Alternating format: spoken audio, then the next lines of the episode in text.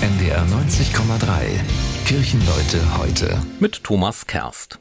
Hurra, es ist geschafft. Ich habe eine richtig gute Nachricht für Sie. Bald werden die Tage wieder länger.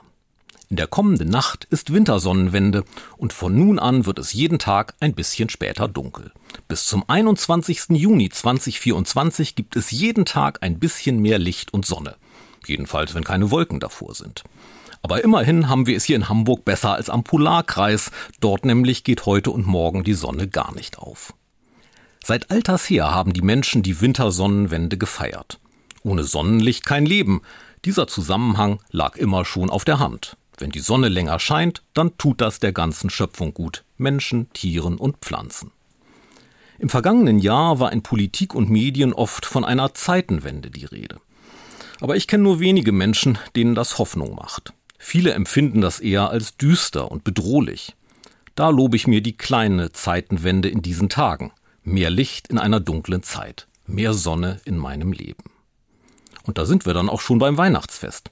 Das ist zwar noch einige Tage hin, aber als es in der frühen Christenheit erstmals gefeiert wurde, da lag die Wintersonnenwende im Kalender noch auf dem 25. Dezember.